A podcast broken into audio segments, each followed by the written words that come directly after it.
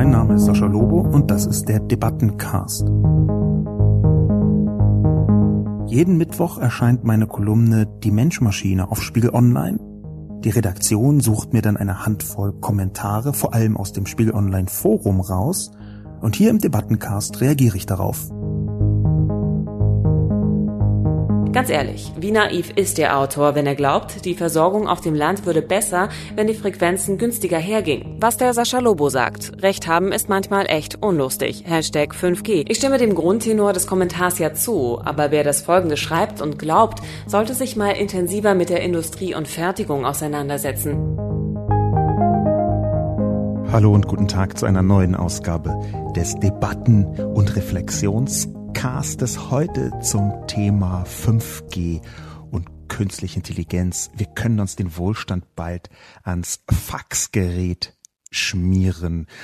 Zunächst wie immer die Zusammenfassung, vorher aber schon die Ankündigung, dass es sich diesmal um ein kleines Experiment handelt, was ich unternehmen möchte beim Debattencast. Hier ist die Zusammenfassung. 5G und künstliche Intelligenz. Wir können uns den Wohlstand bald ans Faxgerät schmieren. Aktuell findet die Versteigerung der 5G-Frequenzen statt, dem neuen Mobilfunkstandard. Die deutsche Bundesregierung steuert auf ein Debakel zu. Die 5G-Technologie ist unter anderem industriepolitisch wichtig. Mehrere Autokonzerne planen eigene 5G-Netze an Produktionsstandorten, weil sich damit extrem viele Daten extrem schnell übertragen lassen. Ebenso das Who is Who deutscher Vorzeigeunternehmen. Die Effizienz der sogenannten Fertigung zum Beispiel hängt maßgeblich davon ab, wann, wo welche Daten wie schnell übertragen und verarbeitet werden können. Auftritt Anja Karliczek, Forschungsministerin. Ende 2018 sagt sie, 5G ist nicht an jeder Milchkanne notwendig. Das ist eine gefährliche Frechheit. Die wirtschaftliche Stärke Deutschlands beruht anders als in vielen anderen Ländern auf einer starken Regionalität. Gerade in Deutschland wird 5G im Wortsinn an jeder Milchkanne gebraucht. Landwirtschaft gehört zu den digitalsten Branchen. Selbstfahrende Traktoren sind längst normal.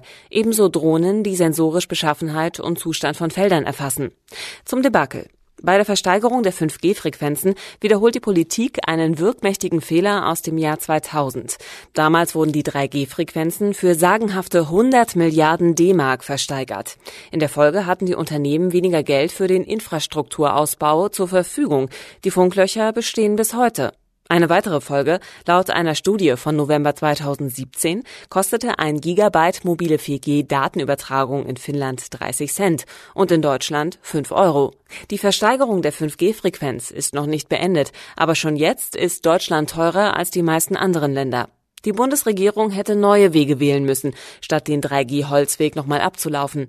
Wege, die nicht in einem Milliardenweitwurf der Mobilfunkbetreiber für Papierfrequenzen enden, sondern in einem ernst gemeinten Fördern und Fordern des 5G-Ausbaus. Und ja, das schließt Geld aus dem Bundeshaushalt ein, also Steuergeld. Dass Deutschland bei der Digitalisierung so weit zurückfällt, ist keine Überraschung, denn beim digitalen Regierungskonzept gibt es eine Tradition zum Debakel. Die Podcast-Frage diese Woche, WTF? Fragezeichen. Sphärisch erahnen konnte man vielleicht zwei Dinge, wenn man die Kolumne gelesen hat. Nämlich einerseits, dass ich eine gewisse Wut verspürt habe und andererseits anhand der Podcast-Frage WTF Fragezeichen, das ist Internet-Slang für What the fuck, ungefähr übersetzbar mit was zur Hölle für diejenigen, die nur sonntags ins Internet gehen. Also what the fuck? Man konnte an diesen beiden Punkten erahnen, dass ich so eine gewisse Wut in mir trage. In den Kommentaren ist auch regelmäßig von mir als Rumpelstilzchen und ähnlichen Geschichten gesprochen worden, auf Twitter auch. Natürlich ist das so ein Raid, Rant, ähm, den ich hier vorgelegt habe. Ich möchte allerdings gleichzeitig versuchen, das Ganze einigermaßen sachlich und detailliert zu betrachten. Unter anderem deswegen, weil diese sachliche und detaillierte Betrachtung in vielen Bereichen mehr oder weniger das Einzige ist, was erlaubt, die Diskussion etwas produktiv fortzuführen. Ich kann ja keinen Debattencast machen und da halt nur rumranten. Also könnte ich schon, will ich aber nicht. Ich habe mich also für eine Mischvariante entschlossen. Eine Mischvariante nämlich der Gestalt, dass ich ein alten Internetmechanismus benutze. Präziser einen Mechanismus, der häufig auf Twitter verwendet wird. Es gibt eine Tradition des sogenannten Rage-Accounts. Das ist ein zweiter Account auf Twitter, wo man seine ganze Wut rauslässt, wo man seinem Hass äh, zum Beispiel auf die Welt, aber auch auf einzelne Details, auf Menschen und auf alles Mögliche einfach seinen Lauf lässt. Da ist dann äh, Abonnieren auf eigene Gefahr, Folgen auf eigene Gefahr. Und ich möchte das heute ein bisschen als eine Mischvariante versuchen abzubilden. Nämlich, dass ich nach jedem Kommentar, den ich bespreche, mir hier on air überlege, äh, live, ist das jetzt sinnvoller, hier sachlich darauf zu antworten? Oder antworte ich darauf mit meinem Rage Podcast Account gewissermaßen? Ich glaube, das äh, hilft vielleicht nicht nur den Zuhörerinnen und Zuhörern, sondern vielleicht auch mir selber, mir darüber klar zu werden, ist die Antwort auf die Frage jetzt hier äh, sinnvoll, gebbar mit einem sachlichen Anspruch oder flippt man einfach aus? Lobos aktuelle Kolumne wurde im Spiegel Online Forum viel kommentiert. Es gab viel Zuspruch für die Empörung des Autors. Aber nicht nur. Olli Faast regt sich weniger über die teure Versteigerung der Mobilfunkfrequenzen auf. Statt WTF fragt er, Alternative? Wirklich? Ganz ehrlich, wie naiv ist der Autor, wenn er glaubt, die Versorgung auf dem Land würde besser, wenn die Frequenzen günstiger hergingen? Nein, das gesparte Geld ginge nur in die Taschen der Shareholder. Der Landausbau wäre kein Stück besser. Das ist gleich der zweite Kommentar gewesen. Es würde jetzt ja naheliegen, dass ich hier drauf ausflippen würde auf diesen Kommentar, meinen Rage-Podcast-Account äh, rauslassen wollen würde. Aber das möchte ich gerade nicht tun. Vielleicht so ein bisschen kontraintuitiv. Und warum? Aus dem einfachen Grund, weil ich nicht glaube, dass das stimmen muss. Olli Fast hat einen wichtigen Punkt herausgestellt. Die großen Telcos, Vodafone, äh, Telekom in Deutschland, kurze Anmerkung, Klammern, ich habe vor vielen Jahren für beide gearbeitet und habe bei beiden äh, vergleichsweise viel Geld verdient. Ich war sogar mal Testimonial bei Vodafone. Die Älteren werden sich erinnern. Also hing auf irgendwelchen Vodafone-Plakaten rum. Ich habe heute keine geschäftlichen Beziehungen mehr, äh, schon seit vielen Jahren zu beiden, äh, außer dass ich da Smartphone-Karten äh, Verträge bei denen abgeschlossen habe, bei beiden auch. Also die großen unter den Handyunternehmen. Auch die großen Telcos, die ja inzwischen gar nicht mehr so eindeutig zu unterscheiden sind zwischen äh, Daten und äh, Mobilfunk und so weiter. Das verschwimmt und verschmilzt alles so äh, geschäftlich ebenso wie von den Verträgen wie auch von den Technologien her. Auch das ist ja bei 5G eines der äh, diskutierten ähm, Punkt, einer der diskutierten Punkte. Ich glaube nun, dass Olli Fast recht hat, wenn er davor warnen würde, dass das geschehen kann, weil diese großen Telcos sich in der jüngeren Vergangenheit nicht nur nicht mit Ruhm bekleckert haben, sondern alles unternommen haben, und zwar wirklich alles, was noch gerade im Bereich des Legalen ist. Ein weiteres möchte ich nicht unterstellen, weil das dann äh, seinerseits justiziabel wäre. Die haben alles unternommen, um allermöglichst so viel Geld wie irgendwie es geht rauszubringen. Das ist aus meiner Sicht in vielen Bereichen katastrophal gewesen. Was den Lobbyismus angeht, zum Beispiel im Bereich des, äh, der Netzneutralität. Netzneutralität, das muss man vielleicht dazu sagen, ist eine hochtechnische Angelegenheit, die aber massive gesellschaftliche Auswirkungen hat. Netzneutralität heißt etwas vereinfacht, weil es so komplex ist, kann man das leider nur vereinfachen.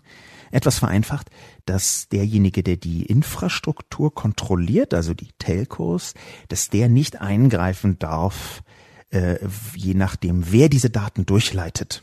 Das ist eine wichtige Komponente. Eine andere wichtige Komponente ist, dass es äh, nicht äh, äh mit, mit Netzneutralität ist es nicht möglich, von beiden Seiten zu kassieren. Nämlich einerseits von den Menschen, die die Daten haben wollen zu Hause, das ist normal, und andererseits aber auch noch von, sagen wir mal zum Beispiel Google, die ja viele Daten durchleiten.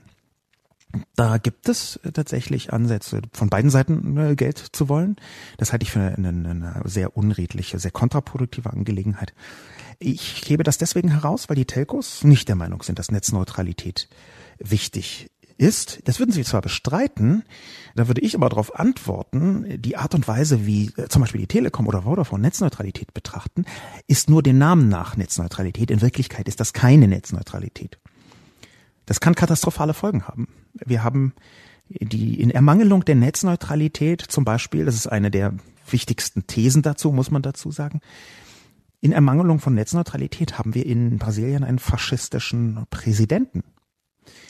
Was bedeutet das? WhatsApp ist in Brasilien mit das wichtigste Social Network, wenn nicht das wichtigste. Die Brasilianer sind wahnsinnig äh, Social Media affin, auch schon immer ganz äh, intensiv gewesen. Das war über lange Zeit das einzige Land, wo Google mit einem obskuren Social Network, das sie gekauft haben, namens Orkut, nennenswerte Größenordnungen von Nutzern äh, überhaupt erzielen konnte, weil die Brasilianer so begeistert sind. Und inzwischen hat auch jeder Brasilianer ein Smartphone. Dort benutzt er äh, und sie WhatsApp.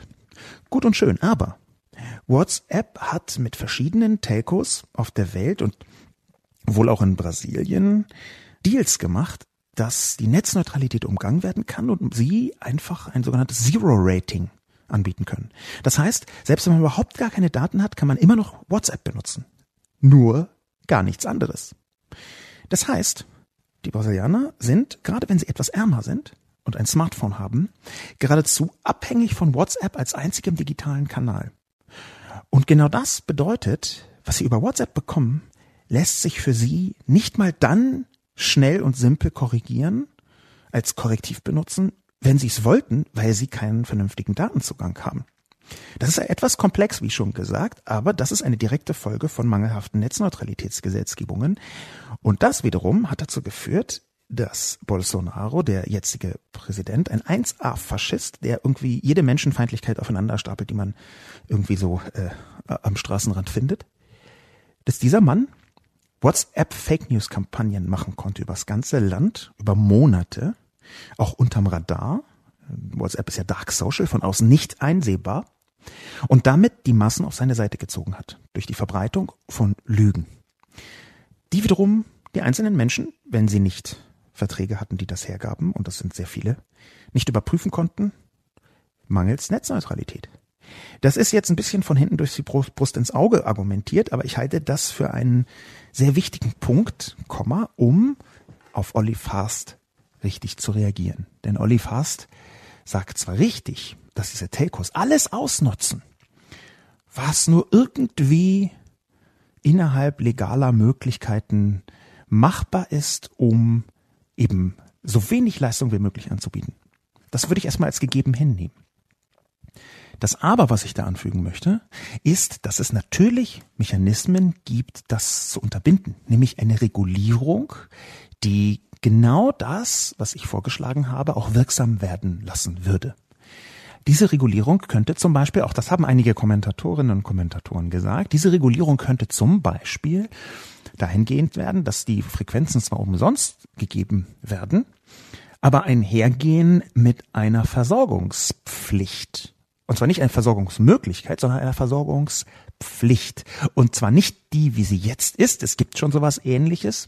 Bestimmte Reichweiten, technische Reichweiten zum Beispiel, äh, bestimmte äh, Frequenzverbreitungen werden schon vorgeschrieben. Aber das ist vergleichsweise wenig.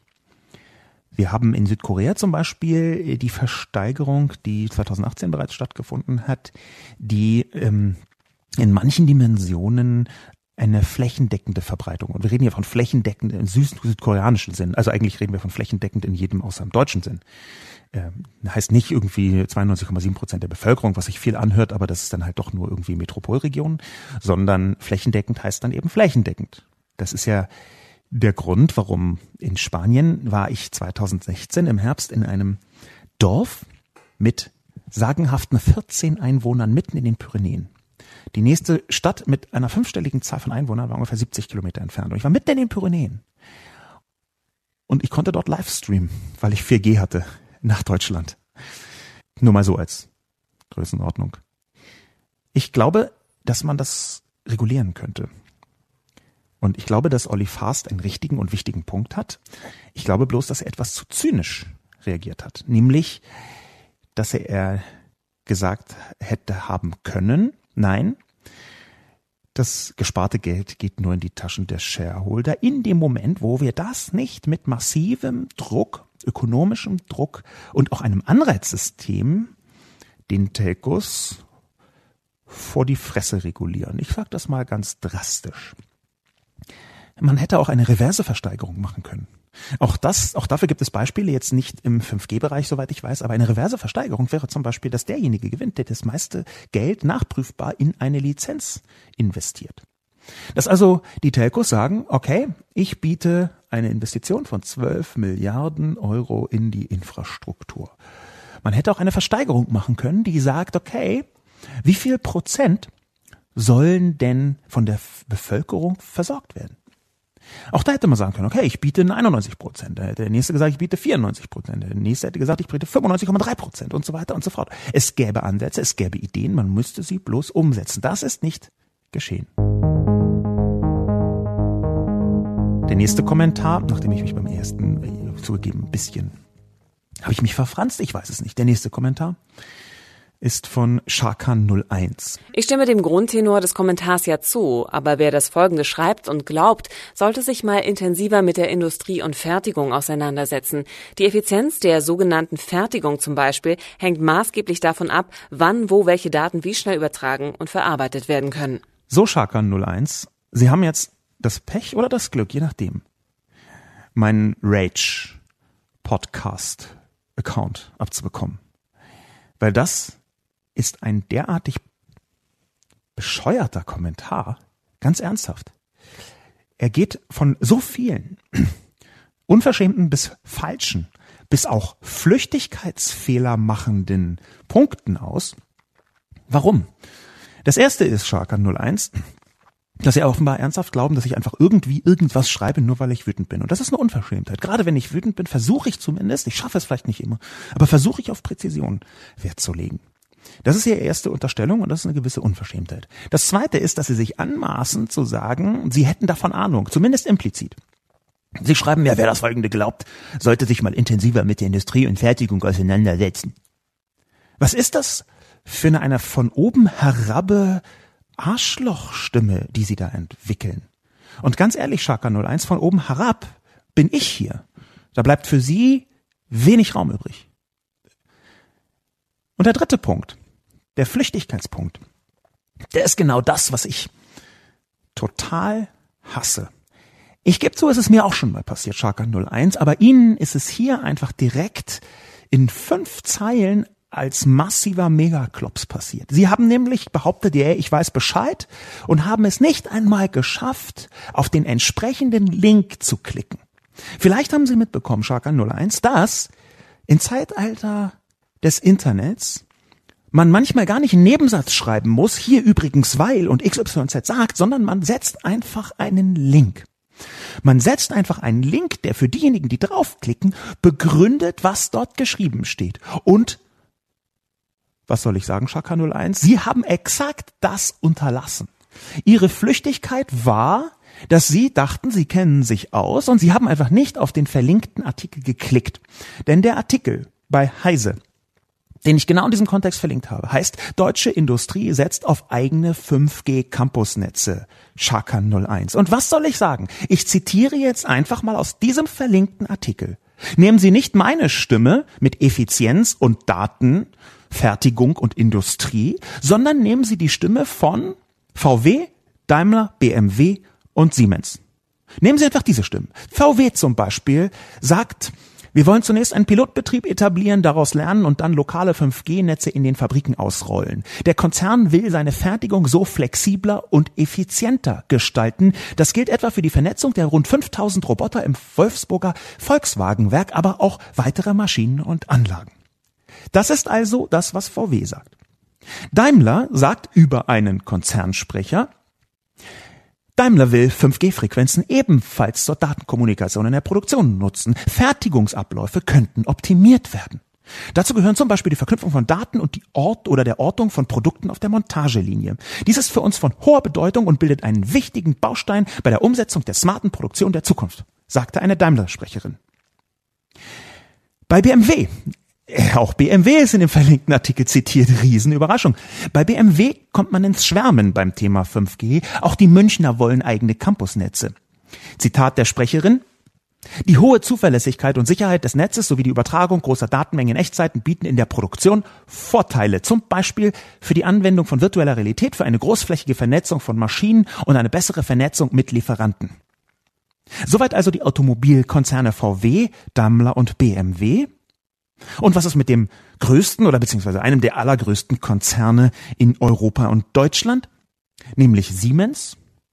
Zitat im verlinkten Artikel. Und was ist mit Siemens? Will auch dieser Münchner Konzern ein eigenes Netz? Fragezeichen. Antwort absolut. So die Antwort 5G erlaube enorme Effizienzsteigerungen und stärke den Innovationsstandort Deutschland. Und jetzt ganz ehrlich, Schakan 01. Entscheiden Sie sich jetzt mal selbst.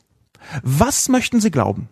Das, was Sie hier in zwei Zeilen hingeworfen haben, oder die wörtlich zitierten Aussagen von VW, von Daimler, von BMW und von Siemens, die allesamt fast exakt bis in die Wortgleichheit hinein das sagen, was ich in die Kolumne reingeschrieben habe und was Sie gedacht haben, das hat er nur so reingeklärt. Das stimmt ja alles gar nicht. Sollte sich mal intensiver mit Industrie und Fertigung auseinandersetzen. Fuck, habe ich getan. Ich habe schon Fachvorträge zur Fertigung gehalten, Sie Knalldackel. Es ist einfach so, dass ich in diesem Fall Ihnen dramatisch widersprechen muss. Und zwar nicht auf Basis von meiner eigenen großartigen Erkenntnis, die natürlich immer auch falsch sein kann, weil manchmal denkt man einfach Sachen, die sind total bekloppt und falsch und nicht richtig, sondern auf Basis von dem Link, den Sie einfach hätten klicken sollen. Ich kann beim Lesen solche Flüchtigkeiten nicht dulden, Sharkan 01. Ich verbiete Ihnen, Sie haben drei Wochen Kolumnenverbot. Sie dürfen drei Wochen meine Kolumne nicht lesen. Und danach prüfe ich nochmal, ob sie wirklich auch alle Links geklickt haben. Verdammte Hacke.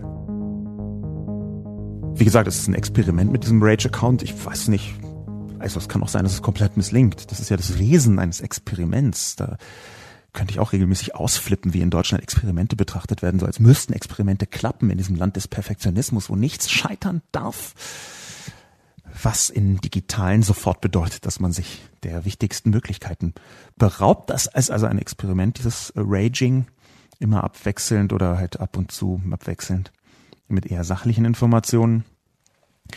Aber mal schauen, ob es klappt. Das sollen, sollen die Zuhörerinnen und Zuhörer des Podcastes für sich bewerten, ob das klappt oder nicht. Mindbender schreibt, Richtig, Lobo. Selbstfahrende Traktoren, die mit 5 kmh die Felder pflügen, brauchen dringendst 5G für eine Latenz. Mindbender macht hier etwas, was wir häufig beobachten bei Menschen, die glauben, wahnsinnig viel über die Dinge zu wissen, weil sie ein klitzekleines Detail vielleicht besser beherrschen als andere. Das ist bei ganz vielen Kritikpunkten übrigens auch in diesem Kommentarwust. Es gab vergleichsweise viele Kommentare, sowohl auf Twitter wie auch auf Spon selbst und die meisten waren äh, positiv unterstützend, sagen wir mal 70 Prozent grob, vielleicht 20 äh, Prozent neutral und 10 Prozent so ein bisschen äh, dagegen und so. Aber die meisten Kommentare, die dagegen waren, die hatten halt auch so ein bisschen was sarkastisches. So wie Mindbender hier. Zwei Zeilen und dieses scheinbare Recht geben, was in Wirklichkeit natürlich mit einer sarkastischen Halbübertreibung ein Signal ist, du hast keine Ahnung. Es würde sich gerade so anbieten, dass ich darauf auch nochmal etwas eskaliere und rumrage. Podrage ist vielleicht der richtige Begriff, den ich mir gerade ausgedacht habe, den ich, wo ich jetzt Podrage betreibe. Ich tue das Gegenteil. Ich tue einfach das Gegenteil und sage lieber Mindbender. Sie versuchen ja so ein bisschen äh, rumzupimmeln. Bitte verzeihen Sie mir, dass ich das so nenne, nämlich so eine, so eine Besserwisser-Haltung zu entwickeln, indem Sie sagen, selbstfahrende Traktoren, die mit fünf Kilometer die Felder pflügen, brauchen dringend 5G für eine Latenz. Das muss man erstmal technisch betrachten, diesen Kommentar, und das möchte ich so sachlich wie möglich tun. Latenz, was ist das? Auch hier muss man vereinfacht argumentieren. Diese ganzen technischen Netzwerkdinge, die sind gar nicht so einfach, sondern Detail vergleichsweise komplex. Die werden wahnsinnig schnell super komplex. Und in diesem Fall ist Latenz aber mehr, mehr oder weniger äh, leicht übersetzbar mit einer sehr, sehr schnellen Reaktion der Gegenseite. Dass also ein 5G-Modul in einem Gerät wie ein selbstfahrender Traktor sehr, sehr schnell kommunizieren kann mit dem Server gegenüber. Da ist 5G übrigens ähm, in manchen Bereichen um den Faktor 1000 schneller als 3G. 4G, ähm, auch das ist wieder komplex. 4G ist in Deutschland und auch anderen Teilen der Welt manchmal gar kein echtes 4G, sondern nur eine Art 3G Super Premium Plus. Das ist dann LTE. Das hängt einfach an so vielen Faktoren, das möchte ich ja nicht ausführen. Aber auch hier gibt es eine Latenz bei 4G, die nicht ansatzweise an 5G rankommt. Was tut Mindbender? Mindbender sagt, er hat hier einige Ahnung, weil er mit Begriffen wie Latenz um sich schmeißt. Und das Problem ist, dass er für sich genommen in diesem klitzekleinen Detail recht hat. Das ist ein ganz häufiger Punkt. Wo Fachleute in einem Detail recht haben, im großen Bild aber dieses Recht haben, sich entweder ins Gegenteil verkehrt, das gibt es, oder sogar ins komplett Irrelevante, das also völlig egal ist. So ist es hier. Mindbender hebt einen richtigen Punkt heraus, der im Detail komplett egal ist. Warum?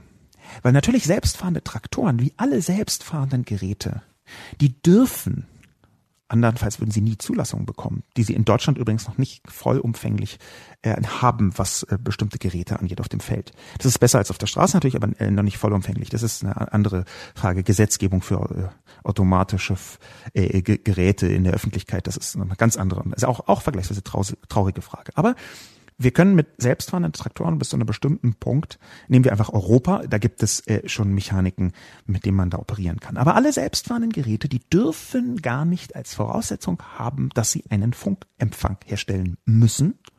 Das ist verboten. Und zwar natürlich zu Recht. Es wäre doch eine totale Katastrophe, wenn irgendwo mal ein Netz ausfällt, was immer sein kann aus irgendwelchen Gründen oder meinetwegen sogar eine Wetterschwierigkeit. Ja, es gibt Situationen, Wetterlagen, da äh, werden dramatisch die Empfangsqualitäten verschlechtert. Das gibt es einfach.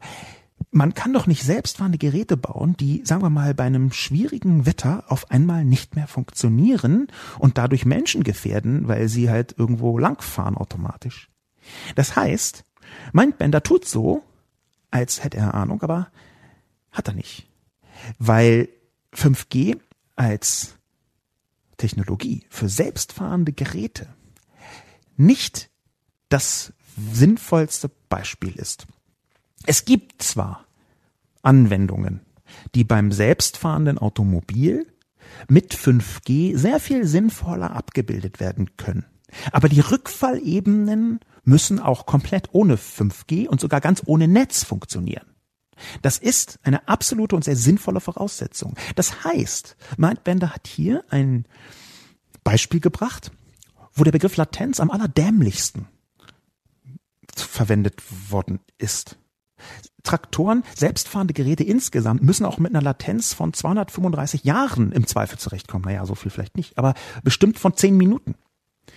Das ist einfach eine rechtliche, eine versicherungstechnische und auch eine total sinnfällige Vorschrift. Ein selbstfahrendes Ding muss ohne Konnektivität funktionieren. Punkt. Fertig aus. Deswegen ist da 5G gar nicht das beste Beispiel, auch wenn man das häufig liest, aber man liest ja viel häufig. Mehr noch, in dem Moment, wo wir einfach Mindbender diese Beispiele betrachten, die ich gebracht habe, nämlich etwa die Landwirtschaft mit neuen Sensoren, in dem Moment wird eine andere Stärke von 5G viel wichtiger, nämlich die Niedrigenergiesensor über Übertragung meine ich. Die Niedrigenergieübertragung, die wirklich um Größenordnungen geringer sein kann. Auch das liegt wiederum an vielen verschiedenen Gründen und auch das ist wiederum etwas, was man gar nicht bei 5G über einen Kamm scheren kann. Warum? weil 5G, das sagen wir jetzt so, im Moment benutzt wird als ein Sammelbegriff von vielen verschiedenen Technologien, Schrägstrich Frequenzen. Diese vielen verschiedenen Frequenzen haben relativ unterschiedliche äh, ähm, Anwendungsszenarien. In Korea zum Beispiel äh, sind gleich neben den 2,7, 2,8 äh, bis, glaube ich, 3,6 Gigahertz Frequenzen, das sind also einfach unterschiedliche äh, Frequenzen, sind auch gleich noch die 28 Gigahertz Frequenzen mit versteigert worden. Das sind einfach andere Anwendungen, die damit sinnvoll und möglich sind. Es sind auch andere technische Anforderungen, die davon sinnvoll und möglich sind. Was meine ich damit? Es ist zum Beispiel so, dass je höher die Frequenz ist, desto schwieriger ist es, das im Detail mit den heutigen Technologien flächendeckend hinzubekommen. Das ist eine vergleichsweise simple physikalische Einsicht, die dafür notwendig ist. Wir haben schon im Radiobereich sowas wie Langwelle, Mittelwelle, Kurzwelle. Und Langwelle ist halt wirklich lange elektromagnetische Strahlung und dafür reicht die wahnsinnig weit. Die spiegelt sich dann irgendwo, ich glaube in der Ionosphäre oder so und reicht einmal quer über die Welt. Hat aber dafür eine gewisse, vergleichsweise geringe über Informationsübertragungsdichte, so würde ich es mal nennen. Die Kurzwelle reicht nicht so weit. Da braucht man alle paar Kilometer einen Turm, der das wegstrahlt, damit man überhaupt noch Radioempfang hat. Dafür ist sie in einer besseren Qualität, was ein Zeichen dafür ist, dass sie mehr Daten transportieren kann. Es ist sehr vereinfacht, aber ich glaube, es reicht, um es erstmal zu verstehen. Und diese physikalische Eigenschaft, die geht so weiter. Die geht so weiter bis in die super giga mega Hochfrequenzsituationen, das heißt, ähm, je höher die äh, Frequenz, desto zumindest theoretisch kann man äh, auch besser Daten übertragen, hat aber einige Herausforderungen. Und diese Herausforderungen bestehen wiederum aus einer Vielzahl von verschiedenen physikalischen, technischen, sogar anwendungsbasierten Herausforderungen. Und das alles bedeutet, dass Mindbender sich ein Detail rausnimmt. Latenz, selbstfahrende Traktoren, fünf Kilometer die Felder. Das alles behauptet, dass das 5G abbildet. Und das ist falsch. Dafür habe ich Beispiele gefunden. Zum Beispiel etwas in China. Ich beziehe mich auf einen Artikel aus der South China Morning Post. Kann ich empfehlen, wenn man einen Einblick haben möchte über China, in China, durch China, mit China. Dann kann ich das empfehlen. Das ist im, im, im Prinzip mehr oder weniger eine Art Nachbau von der Washington Post in China gekauft von einem äh, Milliardär, die zwar nicht eine komplett freie Berichterstattung haben, weil das in China nicht möglich ist, aber die zumindest in vielen Bereichen, wenn man das abzieht, dieses autoritäre Regime, was dahinter steht, einen tiefen Einblick in die chinesische Gesellschaft erlauben, die auch eine sehr breite Berichterstattung äh, haben in den meisten anderen Dingen, die nicht so kritisch sind. Die South China Morning Post schreibt am 16. April diesen Jahres etwas über den Mann, der Landwirtschaftsdrohnen herstellt. Es gibt einen Mann, der erst 37 Jahre alt ist, der nennt sich Peng Bin und der hat im Jahr 2012 eine äh, Drohnenfirma gegründet, die sich spezialisiert hat auf Drohnen für die Landwirtschaft. Er ist einer der, einer der wichtigsten Anbieter dafür, sogar auch weltweit für Landwirtschaftsdrohnen. Und Landwirtschaftsdrohnen revolutionieren gerade in China die Landwirtschaft. Unter anderem deswegen, weil es durch eine Reihe von gesellschaftlichen Verschiebungen vergleichsweise weniger, wenig Arbeiter gibt in China. Die haben einen Mangel an Landwirtschaftsarbeitern, an Wanderarbeitern, über die, die über Jahrzehnte in China ganz essentiell waren, auch noch heute noch, aber es sind halt weniger geworden, auch durch diesen Aufstieg, den China hingelegt hat.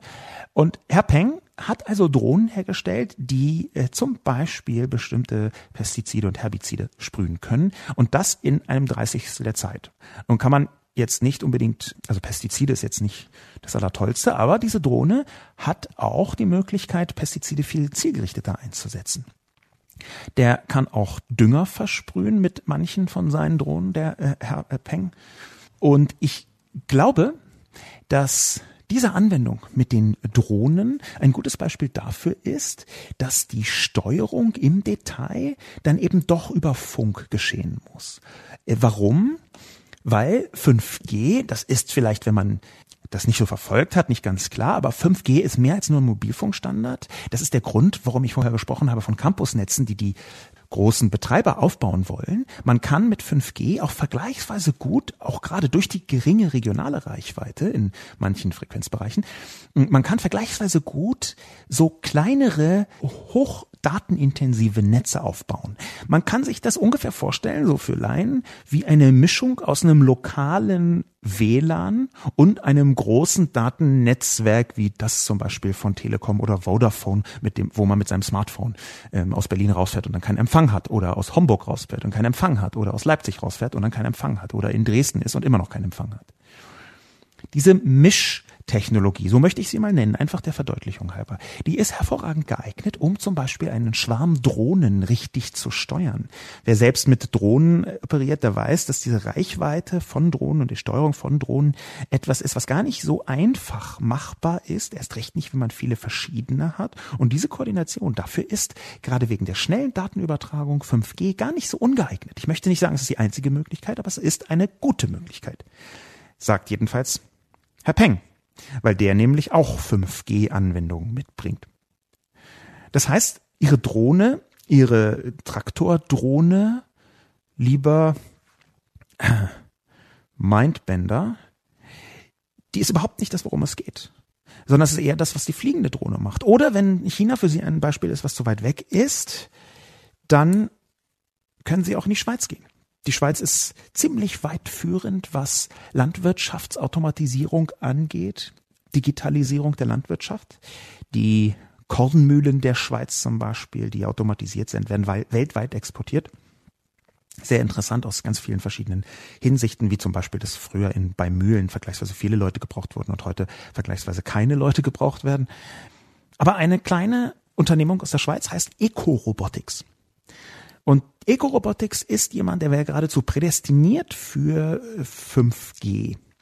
Muss er nicht haben, aber er könnte so, diese kleine Unternehmung könnte so auf die nächste Stufe draufgehen. Was macht Eco-Robotics? Kann man einfach mal googeln, ist durch die Presse gegangen. Eco-Robotics bietet eine fahrende, solarbetriebene Drohne an.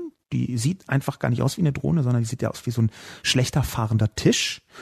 Weil es im Prinzip ist oben nur so eine Solarzelle, so ein Solarpanel unten irgendwie so kleine Ständerchen mit Reifen ähm, und dann ist unter diesem Solarpanel ein Tank angebracht. Und was ist in dem Tank?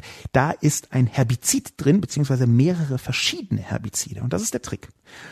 Diese kleine Drohne von Ecorobotics nämlich fährt über das Feld und hat eine Pflanzenerkennung eingebaut. Die wiederum funktioniert mit künstlicher Intelligenz. Das ist also eine lernende Pflanzenerkennung. Man kann sich darüber streiten, ob hier der Begriff künstliche Intelligenz richtig angewendet ist, aber diese Diskussion möchte ich jetzt nicht aufmachen. Ich glaube denen erstmal, dass die behaupten, das ist mit künstlicher Intelligenz und dass es so funktioniert. Diese Drohne also kann den Herbizideinsatz auf Feldern, die traditionell hm, und das ist die Mehrzahl weltweit der Felder, die traditionell bestellt werden, kann den Herbizideinsatz um über 90 Prozent reduzieren. Und das allein dadurch, dass die Drohne über das Feld fährt und bei jeder Pflanze guckt, ist diese Pflanze eine, die hier hingehört, weil sie gerade angebaut worden ist, oder ist das eine falsche Pflanze, die, ein Unkraut also, die wir hier nicht haben wollen. Diese Drohne analysiert, welches Unkraut ist es und wählt dann die richtige Dosierung vom richtigen Herbizid. Diese Präzisionsauftragung die funktioniert nur mit künstlicher Intelligenz, weil Blatt- und Pflanzenerkennung echt nicht trivial ist, um es vorsichtig zu sagen. Hängt damit zusammen, dass unter anderem damit zusammen, dass es nicht nur wahnsinnig viele unterschiedliche äh, Unkräuter gibt, sondern dass die noch viel mehr unterschiedliche Varianten mitbringen, wenn sie im jüngeren Stadium, im älteren Stadium, wenn sie viel Wasser kriegen, wenn sie wenig Sonne kriegen und so weiter und so fort. Da gibt es also eine wahnsinnige Spreizbreite. Eine solche Drohne wäre fantastisch mit 5G ausgestattet, weil sie darüber jederzeit mit allen anderen kommunizieren könnte und aktuelle Nachfragen an einen Server richten könnte. Und in dem Moment, wo man eine geringe Latenz hat, kann diese Drohne gewissermaßen in Echtzeit, muss nicht anhalten, sondern kann in Echtzeit mit dem Server kommunizieren, der erfahrungsgemäß mehr über Pflanzenerkennung weiß als der eigene Client auf der Drohne und kann so viel präziser arbeiten. Das sind jetzt zwei Beispiele von 5G. Der nächste Punkt möchte ich mit dem nächsten Kommentar abbilden. Es handelt sich um einen Twitter-Kommentar von Andreas Bloh. Andreas Blom ist nach eigener Aussage irgendwie ein Rechtsmensch, und schreibt auf Twitter. Mal wieder ein knallharter Beweis, dass Lobo von Telekommunikationspolitik nur begrenzt Ahnung hat. Beispiel, für das Milchkannen 5G gibt es unter anderem die Frequenzen bei 3,7 Gigahertz und 3,8 Gigahertz. Es sind Förderprogramme und harte Förderprogramme, Versorgungsauflagen vorgesehen und, und, und. Weiterhin schreibt er, die Wirkungen einer Pflicht zu National Roaming sind unklar. Sie könnte durchaus Investitions- und damit Netzausbau hemmend wirken. Darüber hinaus hat die Bundesnetzagentur ein National Roaming Verhandlungsgebot vorgegeben, das zusammen mit der Anrechnungsmöglichkeit zu sinnvollen Lösungen führen konnte. Und was die Auflagen angeht, eine flächendeckende Netzabdeckung ist ziemlich unstrittig nicht in den verfassungsrechtlich vorgegebenen gewinnorientierten Leistungsangebot möglich. Hierfür bedarf es, wenn man eine solche Abdeckung will, Fördermittel und auch entsprechende Programme gibt es bereits bzw. werden vorbereitet. Stichwort Infrastrukturgesellschaft. All das blendet Lobo bei seinem Politikbashing einfach aus. Das ist entweder manipulativ oder, wie ich zu seinen Gunsten unterstelle, kenntnislos. Vielen Dank, lieber Andreas Blom, dass Sie so freundlich sind, mir nur Ahnungslosigkeit zu unterstellen, Kenntnislosigkeit zu unterstellen und nicht dazu noch, dass ich die Öffentlichkeit täuschen möchte. Vielen Dank also für diese Einlassung, aber ich habe mich, wie vielleicht die Zuhörerinnen und Zuhörer bereits merken, dafür entschlossen, auch diesen unverschämten Kommentar als Ragepot zu beantworten. Denn ich weiß nicht, warum diese Person das schreibt. Ich weiß aber, dass dieses Selbsterheben drüber, Lobo hat wieder keine Ahnung, hat wieder irgendwelchen Bullshit geschrieben, irgendwelche 5G, Milchkannen 5G, dass es sich fast so anhört, als würden sie da irgendjemand oder irgendwas verteidigen. Sie sind in Bonn, das ist schon mal merkwürdig, in Bonn, rechts People in Bonn. Ich weiß nicht, für wen sie dann arbeiten. Warum ist das merkwürdig? Dort sitzt unter anderem die Telekom und ein paar Regulierungskörperschaften haben dort auch Büros. Aber ich möchte Ihnen nichts unterstellen, Herr Blom, sondern ich möchte etwas anderes tun. Ich möchte nämlich nicht selbst antworten. Ich möchte meinen Podrage hier unterbrechen zugunsten einer Durchsage von Leuten, die vielleicht, lieber Herr Blom, noch eine Idee besser Bescheid wissen, als zum Beispiel, wen sollte ich da, mich oder als zum Beispiel Sie. Denn ich habe nun das große Glück, lieber Herr Blom, und deswegen habe ich auch Ihren Kommentar von Twitter rausgekitzelt, dass zufälligerweise auf Twitter zwei Personen geantwortet haben von Unternehmen, die in der Versteigerung dabei sind. Lieber Herr Halbdackel Blom. Die erste Person, die dir geantwortet hat, ist Harald Geiwitz. Harald Geiwitz ist zufälligerweise bei Telefonica und zufälligerweise im Bereich der Politik. Harald Geiwitz war ganz früher bei E+. Ich glaube, er war schon bei verschiedenen anderen Unternehmen, aber ist jetzt bei Tele Telefonica im Bereich Politik unterwegs. Also ziemlich genau an der Schnittstelle, wo man da einen dringenden Einblick haben sollte. Und was schreibt Harald Geiwitz öffentlich auf Twitter nachvollziehbar? Nicht nur, dass er einen Link zu meinem Artikel ausgibt, sondern er schreibt auch, Zitat, Was der Sascha Lobo sagt, Recht haben ist manchmal echt unlustig. Hashtag 5G, Hashtag Frequenzauktion, Hashtag Mobilfunkausbau. Das also schreibt jemand von der Telefonica, die aktuell mitbietet. Das schreibt also jemand von Telefonica, der mitbietet, der im Bereich Politik unterwegs ist. Öffentlich. Und verlinkt diesen Artikel. Was sagt uns das, lieber Herr Blom? Das sagt uns entweder, glauben wir den Leuten, die dabei sind, und ich muss ehrlicherweise sagen, das muss man nicht immer tun. Ich bin, habe große Vorbehalte gegenüber allen möglichen Telcos, Vodafone, Telekom, äh, Telefonica. Äh, können wir äh, gern drüber reden, was sie alles falsch und machen. Aber in diesem Fall würde ich schon sagen, dass, wenn das so geschrieben steht, dass das dann nicht unbedingt total falsch ist, sondern dass Sie hier einen Fehler machen, Herr Blom. Nicht in Ihrer Perspektive, sondern in Ihrer Unterstellung, dass man das, was ich geschrieben habe, nur dann so sehen kann, wenn man keine Ahnung hat. Was Sie tun, ist ein ganz klassischer Fehler, der in der Demokratie, in der Debattendemokratie aus meiner Sicht ein regelrechtes Krebsgeschwür darstellt. Und ich wähle diese Worte, diese harschen Worte mit Bedacht. In Klammern, das war natürlich gelogen, im Pod-Rage-Modus wähle ich gar nichts mit Bedacht. Sie Halbdackel.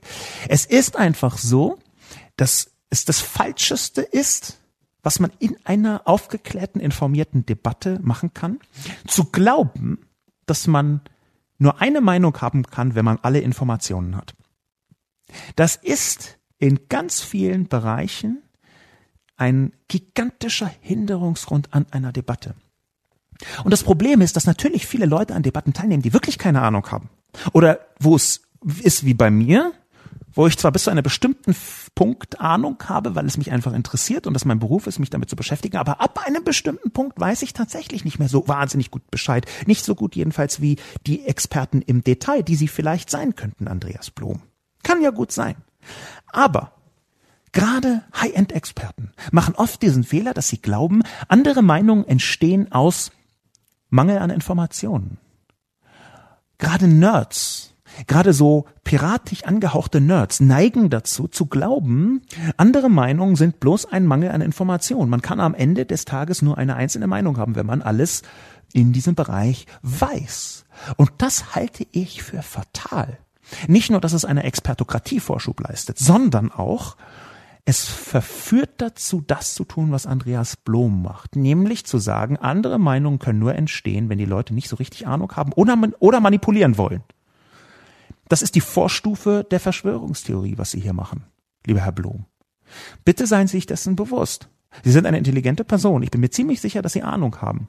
Sie wissen zum Beispiel, dass die 3,7 und 3,8 Gigahertz Frequenzen mit Förder- und Förderprogrammen am Start sind. Die Versorgungsauflagen. Sie nennen sie hart. Ich würde nicht sagen, dass sie hart sind. Und zwar überhaupt nicht, weil die Politik hier den gleichen Fehler wie immer macht, nämlich am Anfang zu denken, das ist eine total avantgardige Technologie, die wird frühestens in zehn Jahren irgendwie wichtig und bla bla bla. Und jetzt können wir so ein bisschen Metropolgetöse machen. Nein, ich glaube schon, dass wir hier eine massive Forderung haben sollten. Und auch, dass sie National Roaming nicht so toll finden, sagt mir, dass sie andere Interessen hier haben, lieber Herr Blum. Was ist National Roaming? Das heißt im Prinzip, dass ein Anbieter im Zweifel die Infrastruktur des anderen mitnutzen kann für einen vorher festgelegten, äh, ich ne, vereinfache es mal, Preis, zu vorher festgelegten Bedingungen, so ist es besser gesagt. Das ist National Roaming und das äh, kann unter Umständen Doppelstrukturen verhindern. Dass also nicht irgendwie in einem Bereich gar keine Masten stehen, im anderen stehen vier verschiedene. Die Pflicht zur National Roaming, die ist in der Tat eine haarige Angelegenheit. Und Andreas Blom hat nicht ganz unrecht, dass ihn Investitions- und Netzausbau hemmend wirken kann. Komma. Aber, und hier möchte ich ganz kurz ins Detail gehen, weil es unangenehm ist und weil es schlecht ist und weil es doof ist. Aber wir haben in diesem Bereich, über den ich hier sprechen möchte, nämlich den Ausbau von Funknetzen, ein ziemlich verstörendes Moment in den letzten Tagen erleben müssen. Das verstörende Element kommt durch eine Wortmeldung zustande. Diese Wortmeldung habe ich äh, mit verlinkt in meinem in meiner äh, Kolumne. Es ist nämlich die Wortmeldung, die Herr Braun gegeben hat. Diese Wortmeldung ist in dem Tagesschau-Artikel mit abgebildet, den ich verlinkt habe. Der ist überschrieben mit Kritik an hohen 5G-Aktionserlösen, Zukunft des Mobilfunks. Und dort steht ganz unten, Bereits vor einigen Tagen hatte Kanzleramtschef Helge Braun ein staatliches Eingreifen in Aussicht gestellt. Zitat, ich bin dafür, dass der Staat auch selbst Funkmasten für die Betreiber aufstellen kann, wenn es sonst keiner macht, sagte Braun der Düsseldorfer Rheinischen Post. Alternativ könnte die Förderung für eine bessere Netzabdeckung weiter verbessert werden. Jedenfalls haben wir allen Bürgern gegenüber eine Pflicht zur Daseinsvorsorge, hob Braun hervor. Und jetzt frage ich mal ganz offen, jetzt frage ich Sie mal ganz offen, Herr Blom. Wenn mitten in einer Auktion, also mittendrin, auf einmal einer der höchsten Digitalverantwortlichen der Bundesrepublik, nämlich Herr Braun, der im Kanzleramt digital verantwortlich ist, direkt eingesetzt von Angela Merkel. Ein Mann übrigens, Mediziner, der wirklich gut Bescheid weiß. Bei dem mangelt es nicht an Wissen. Wenn dieser Mann mitten in der Versteigerung auf einmal um die Ecke kommt mit Vorschlägen, die noch brüsk abgelehnt worden sind ein paar Monate zuvor, nämlich zum Beispiel, dass der Staat selbst Funkmasten aufstellt, Komma, was ich ohnehin doof finde, Punkt. Wenn auf einmal während der Auktion solche Vorschläge kommen, dann läuft etwas schief. Dann läuft etwas dramatisch schief. Und das war einer der Gründe, warum ich ausgeflippt bin in meinem Kolumnenstück Dass nämlich jetzt schon erkennbar etwas schief läuft und dass man hätte vorhersehen können, dass es schief läuft, weil es schon oft schief gelaufen ist und dass man die Versteigerung anders hätte machen können. Und das Interessante ist, dass hier noch nicht mal die Telcos in jeder Dimension die Bösen sind. Im Gegenteil. Ich habe auf der Politik rumgehackt, weil die Politik an dieser Stelle versagt hat. Man hätte vorhersehen können, dass es dazu kommt. Leute haben vorhergesehen, dass es dazu kommt. Leute haben gewarnt, ihr könnt es nicht so tun, wie ihr es gerade tut. Und jetzt, mitten in der Versteigerung, kommt Helge Braun um die Ecke und sagt, ach, vielleicht kann der Staat doch ein paar Funkdinger aufstellen. Staatliche Infrastrukturen, da bin ich gar nicht grundsätzlich dagegen. Aber das ist etwas, was konzeptionell vorher geklärt werden muss und was nicht nachher dazu führt, dass man während der Versteigerung nochmal alle Sachen durcheinander wirft. Eine Versteigerung in der Größe, die wird doch vorbereitet über Monate und Jahre, bis in die Details wird ausgerechnet, wie viel Geld können wir wo investieren, damit wer wann was hat, damit wir die Bedingungen erfüllen und gleichzeitig Geld verdienen, zumindest mittelfristig, mit Abschreibung, bla bla bla. Das ist ein Riesen, da sind allein drei Steuerkanzleien dran pro Vertrag, um rauszufinden, wie hoch man gehen kann, wie hoch man im Notfall gehen kann. Ich finde, das ist ehrlicherweise, lieber Herr Blum, eine ziemliche Unverschämtheit, dass Sie das so betrachten. Abschließend zu diesem Kommentar möchte ich auch noch sagen, es hat sich nicht nur jemand von Telefonica gemeldet öffentlich, sondern auch Andreas Maurer, der twittert unter Iowa Andy. Und Andreas Maurer arbeitet bei 1 und 1, einer Tochterunternehmung von 1 und 1, die ja auch mitbieten. Und Riesenüberraschung, auch er hat meinen Artikel verlinkt. Und zwar in Form eines Retweets von jemandem anders, eines kommentierten Retweets von jemandem anders. Dieser jemand anders, ein Mann namens Panos Meyer, schreibt, denn rund 50 Milliarden Euro nur für einen Erlaubnisstempel auf einem Dokument müssen ja auch wieder erwirtschaftet werden. Sehr guter Text von Sascha Lobo. Danke für das Kompliment. Das verlinkt Andreas Maurer mit dem Zusatzkommentar. Habe die Kolumne von Sascha Lobo gerade via 4G im Bus in Vietnam gelesen. Die Unlimited SIM-Karte hat 8 Euro gekostet und dabei bin ich vermutlich noch über den Tisch gezogen worden. Ich glaube nicht, dass der über den Tisch gezogen worden ist. Ich glaube bloß, dass in Vietnam wie in vielen Ländern, die etwas weniger arm etwa weniger reich sind als zum Beispiel Bundesrepublik, äh, aus meiner Sicht sinnvollerweise unterschiedliche Preise äh, genommen werden für Touristen und für Einheimische. Das ist ja aber völlig nebensächliche Diskussion. Was ich sagen möchte, ist, dass auch Andreas Maurer offenbar mit diesem Artikel etwas anfangen kann und den Artikel für einen richtigen Text hält und eben nicht sagt, alles falsch, alles doof, deine Erna. Und jetzt, Andreas Blom, stehen Sie ein bisschen doof da, weil Sie mir sagen, dass ich keine Ahnung habe, aber zwei Vertreter von Unternehmen, die mitbieten, meinen, der Artikel stimmt. Und das kann immer noch sein, dass er nicht richtig ist. Aber wahrscheinlicher ist, dass er einfach eine andere Haltung auf diese Tatsache hat. Glauben Sie nicht auch, Herr Blom? Doch, glauben Sie doch. Der nächste Artikel ist von Gerhard 2010. Gerhard 2010 macht noch eine andere Diskussion um 5G auf, die Strahlung. Gerhard 2010 schreibt, 5G-Strahlung nicht versteigern, sondern verbieten. 5G erreicht neue Höhen der Gesundheitsgefährdung durch Strahlung. Deswegen muss der 4G-Nachfolger verhindert werden. Auswirkungen erhöhtes Krebsrisiko, Zellstress, Genschäden, Lern- und Gedächtnisdefizite, eine Zunahme schädlicher freier Radikaler. G2010. Nun ist es so, dass ähm, G2010 da auch noch einen Artikel bzw. eine Seite mit verlinkt hat nämlich die Seite ibes.ch slash 5G-Strahlung für diejenigen, die das aufrufen wollen. Das ist eine Schweizer Seite, die sich beschäftigt mit, ich zitiere die Seite selbst, Leben ohne Elektrosmog. Die Diskussion hatte ich kurz überlegt, mit in meine Kolumne hineinzunehmen, habe mich denn dagegen entschlossen, weil sie schon zu lang war. Gerhard 2010 hat nämlich das getan, was ganz oft kommt, was sehr, sehr oft kommt, speziell in Deutschland, aber auch in vielen anderen Ländern, nämlich gesundheitliche Risiken. Gesundheitliche Risiken durch Strahlung. Und das ist ein Punkt, da könnte ich jetzt theoretisch auch wieder podragen. Ich könnte jetzt podrage von stundenlang beschimpfen dieser Leute, die wirre Dinge glauben machen. Um genau zu sein, würde ich da im Detail sogar interessante äh, Fachkenntnisse mitbringen, jetzt nicht in der Breite, aber schon im Detail äh, eigene Erlebnisse, denn ich habe 2008 und 2009 einen Film gedreht für Arte einen einstündigen Dokumentarfilm, der leider nicht mehr online zu finden ist, namens Der Lobo ist. Für den Titel möchte ich mich entschuldigen. Es handelte sich um eine einstündige Dokumentation über Lobbyismus. Und zwar im Falle von WLAN. Ich wollte einfach als Lobbyist WLAN ins Grundgesetz kriegen und habe dann bei Lobbyisten gefragt, wie man das am besten machen könnte. Bin aber auch auf einen Elektrosmog-Kongress gegangen und habe mich Stunden, Stunden und Stunden und mit der Vorbereitung viele Tage beschäftigt mit den Mechanismen von Elektrosmog. Das ist non-trivial.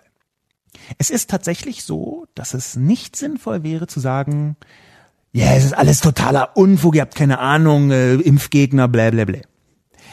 Es ist tatsächlich so, dass wir erstmal zugeben müssen, ja, in sehr vielen Bereichen sind noch gar nicht alle Dimensionen bis in die Tiefe erforscht.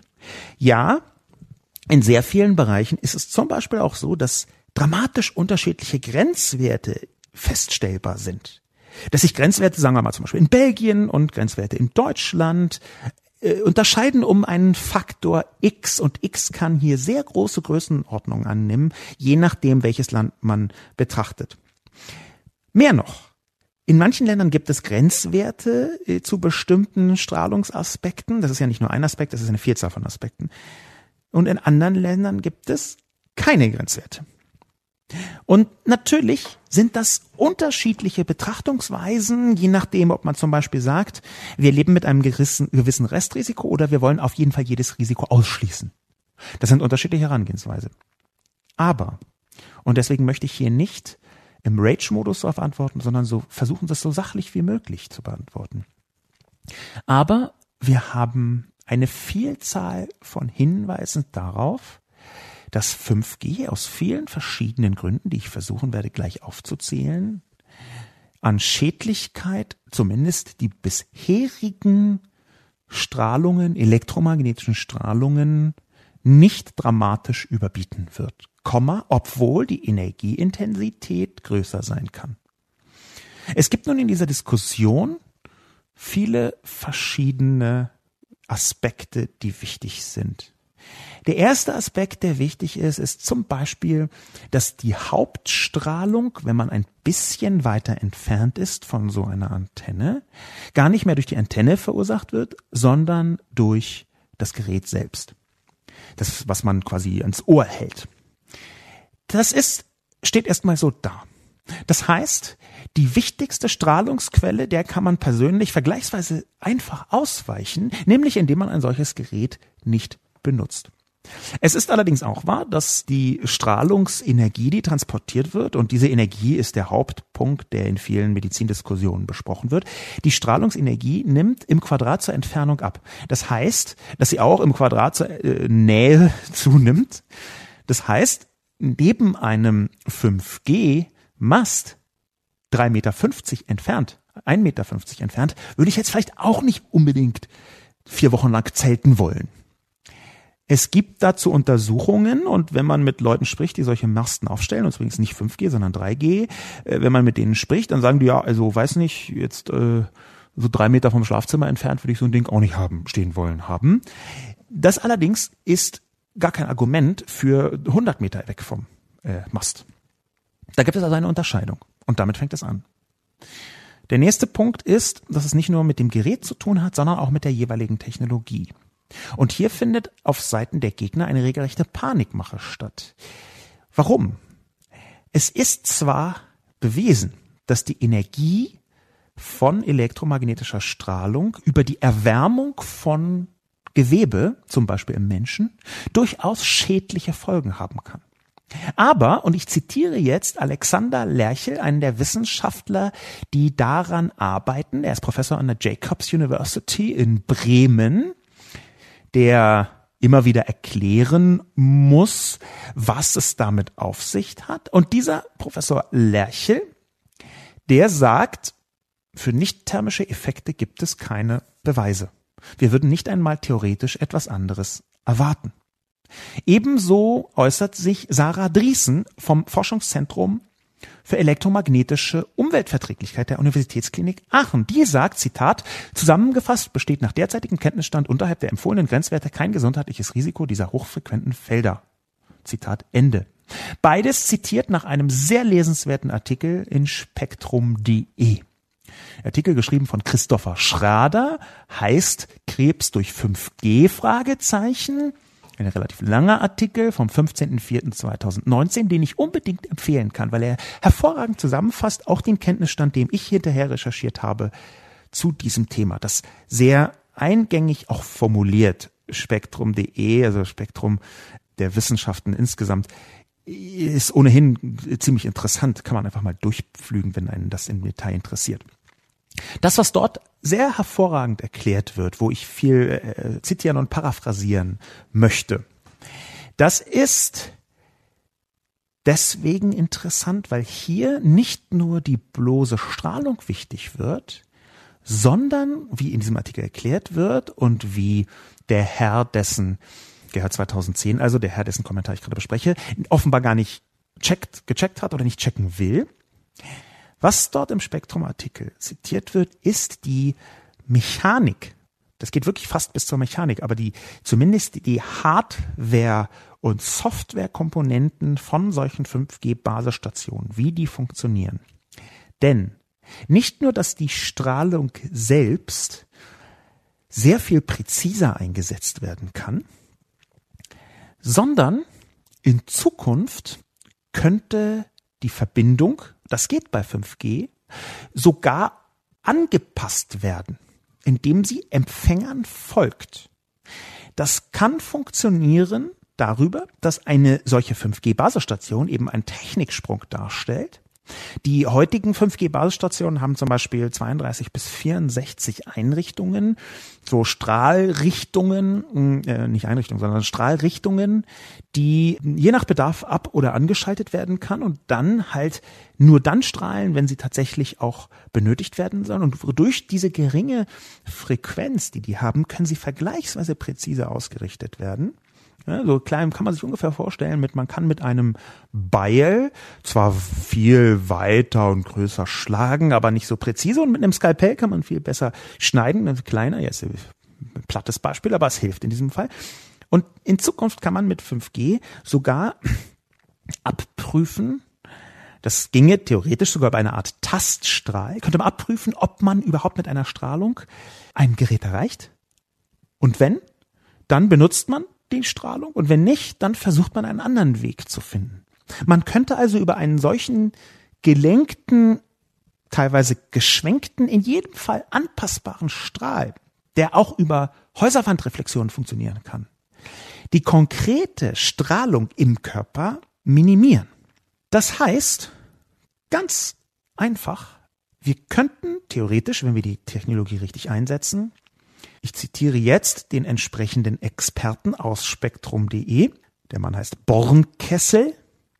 Man könnte, Christian Bornkessel von der Technischen Universität Ilmenau, man könnte, Zitat, in Zukunft nicht stur durch einen Menschen hindurchfunken, sondern wann immer möglich um ihn herum. Diese sogenannte variable Strahlausbildung äh, Ausbildung muss man überhaupt erst messen können. Das ist nicht so leicht. Aber solche Mechanismen, die müssen halt mit berücksichtigt werden. Das heißt, während wir mit 4G und auch 3G und 3G äh, Super Plus, wie jetzt LTE ähm, bezeichnet werden kann, während wir mit 4G einfach so rüberstrahlen, volle Möhre, alles Daten und so weiter, können wir mit 5G viel präziser rangehen. Das bedeutet auch wiederum, dass gar nicht mehr so leicht zu messen ist, wie groß ist denn die tatsächliche Belastung. Und das wieder heißt, dass die Diskussion viel kleinteiliger geführt werden muss und informierter geführt werden muss, als dass sich jemand direkt neben so einen 5G-Sender stellt und sagt, oh, hier große Strahlung, nein, ich möchte um Gottes Willen nicht alles verbieten. So wie Gerhard 2010 das jetzt tut.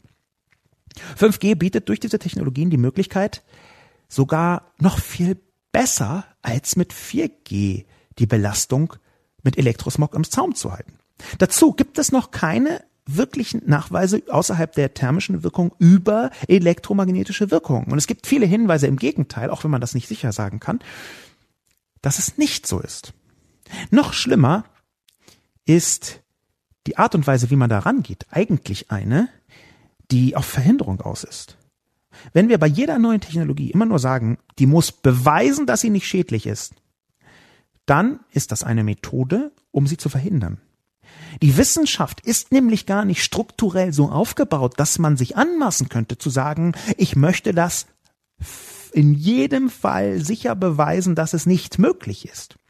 Man kann in der Wissenschaft immer nur mit Wahrscheinlichkeiten arbeiten. Und die meisten, die allermeisten Wissenschaftler tun das auch, wenn auch leider nicht häufig so kommuniziert wird. Die Wissenschaftskommunikation könnte da etwas präziser werden und erst recht der Journalismus, der rund um die Wissenschaftskommunikation arbeitet. Es ist nämlich so, dass wir ein bestimmtes Restrisiko eingehen müssen. Immer, überall. Und das tun wir auch jeden Tag. In dem Moment, wo wir uns darauf konzentrieren, nur auf 5G, ja, da muss alles, jedes Risiko bis ins Detail hinein. Und wir über, überlegen uns noch nicht mal, wie das Risiko zum Beispiel ist, dass eine Plastikflasche aus PET Chemikalien abgibt in das Wasser, wenn sie etwas länger drin ist. Das ist nämlich faktisch tatsächlich so. Und ein Teil von diesen Chemikalien könnte sogar eine hormonähnliche Wirkung haben. Wenn wir also uns raussuchen, diesen einen Punkt, da muss bewiesen werden, dass kein Risiko da ist und alles anderes ist uns scheißegal dann begehen wir aus meiner Sicht schon einen großen Fehler. Nämlich, dass wir uns einbilden, wir könnten wissenschaftlich komplette Risikofreiheit überhaupt garantieren. Und das ist nicht so. Ich bin also der Meinung, dass Gerhard 2010 hier jemand ist, der tendenziell eher in eine Verschwörungssituation hinein argumentiert, der sich gar nicht so sehr darum kümmert und kümmern möchte, was ist denn tatsächlich die Realität, sondern der eine Seite Leben ohne Elektrosmog zitiert, die schon im Untertitel ganz klar macht, wohin es, wohin es hingehen soll. Da steht nämlich, wir wollen den ganzen Scheiß nicht mehr haben.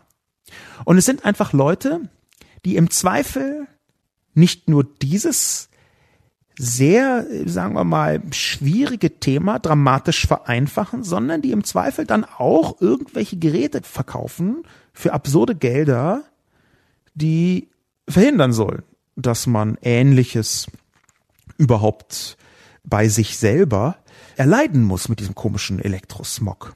Ich weiß nicht, wie das bei eBay ist, da möchte ich nichts unterstellen, aber die haben eben auch einen Shop angebunden, ja, ich gucke mal einfach in diesen Shop hinein und was steht dort? Dort kann ich ein Elektrosmog-Messgerät für schlappe 374,20 Schweizer Franken kaufen. Gut und schön, aber naja, so richtig mega preiswert ist das aus meiner Sicht nicht, weil Elektromessung kann man hm, auch eine Idee günstiger haben, um es vorsichtig zu sagen. Aber wie kommt es eigentlich, dass ein Gerät vergleichsweise teurer gekauft wird und auf der gleichen Seite steht, um Gottes Willen schützen Sie sich, alles schlimm, deine Erne, alles verbieten? Das kommt mir merkwürdig vor, vorsichtig gesagt. Und schließlich, um als Schlussakkord auf Gerhard 2010 zu reagieren, wir haben einen Punkt, den die allermeisten Strahlungsgegner komplett außer Acht lassen. Wir haben einen Punkt, der aus Strahlungsgegner-Sicht für einen Ausbau spricht. Ein bisschen crazy, aber es ist tatsächlich so. Denn es ist erwiesen, technisch erwiesen, dass ein zusätzlicher verbesserter Ausbau der Infrastruktur die Strahlenlast für den Einzelnen reduzieren kann und in aller Regel auch reduziert. Das hört sich total kontraintuitiv an. Es ist aber die absolut logische Folge von der Art und Weise, wie heute zum Beispiel Smartphones aufgebaut sind. Das Smartphone versucht nämlich, weil es relativ geizig sein muss mit seiner Energie, das Smartphone versucht nämlich, Verbindungen, Datenverbindungen aufzubauen, zum Beispiel zu einem 5G, aber auch zu jedem anderen Turm. Er versucht es Verbindungen aufzubauen auf so niedriger Energiestufe wie möglich. Es versucht also erstmal, äh, kriege ich die Verbindung hier auch so ein bisschen energieeffizient hin, ohne mich so richtig doll anzustrengen und zu viel Akku zu verbrauchen. Und erst wenn die Verbindung schlechter wird, dann fängt das Handy an, das Smartphone an, ein bisschen Gas zu geben, was die Strahlung angeht. Je schlechter die Verbindung des Gerätes, desto größer ist die Strahlung, die von dem konkreten Gerät ausgeht. Das ist ein Punkt, der häufig ausgeblendet wird. Und ich halte diesen Punkt für nicht unentscheidend. Vielleicht ist es sogar der entscheidendste Punkt von allen, denn wir wissen, auch aus Messungen, dass auf die einzelnen Personen die Meisterstrahlung von ihren ans Gehirn gehaltenen Geräten ausgeht. Nicht in der groben Masse, aber in der Spitze. Insofern wäre meine Einlassung. Okay, GH 2010, Sie haben zwar recht, dass wir nicht bis ins Detail alles verstehen und absichern können und wissenschaftlich, auch wenn alles in diese Richtung deutet. Und ich folge Ihrem Punkt, dass viele von den Wissenschaftlern, die haben durchaus Drittmittelaufträge von Telco-Firmen. Ich würde nicht sagen, dass sie deswegen korrupt sind und nur noch Ergebnisse bringen, die Telcos in den Kram passen, aber das ist ein Argument, mit dem man arbeiten kann. Es ist tatsächlich so, dass vergleichsweise viele Forscher in diesem Bereich vergleichsweise industrienah sind. Und das heißt erstmal nur, sie sind industrienah. Das heißt nicht, dass sie korrupt sind. Aber das ist eine Argumentation, der man folgen kann. Aber ich möchte dann bitte, dass zum einen wahrgenommen wird, dass auch nicht industrienahe Forscher in diese Richtung gehen und dass zum Zweiten die Leute, die Sie häufig zitieren oder Leute wie Sie zitieren häufig Menschen, die nicht das ganze Bild sehen und sehen wollen. Und im ganzen Bild ist verankert, sie werden Mobilfunk nicht wegkriegen. Sie werden das nicht verbieten können. Und da wäre also die richtige Einlassung zu sagen, wir brauchen Technologien, die diese Strahlung reduzieren. Weil das ist ein Risiko, auf das könnte man sich einlassen. Das ist aber in aller Regel nicht etwas, was sie wollen. Sie wollen, Zitat, 5G-Strahlung nicht versteigern, sondern verbieten. Wir haben da einen Dissens gehabt 2010 und ich glaube, dass die richtige äh, Verfahrensweise wäre, sich darauf zu verlassen, was der gegenwärtige Stand der Wissenschaft ist und eine Vorsichtsmaßnahme einzubauen, indem man trotz dieses gegenwärtigen Stands der Wissenschaft versucht, die Strahlung zu minimieren. Da scheinen Sie in manchen Details dagegen zu sein. Und das finde ich nicht richtig. Mit diesem jedenfalls Non-Pod-Rage-Ende möchte ich mich fürs Zuhören bedanken. Mein Name ist Sascha Lobo. Viel Freude beim Nachlesen der Kommentare, die lohnen sich diesmal tatsächlich, auch weil mir so viele recht geben. Und bis zum nächsten Mal.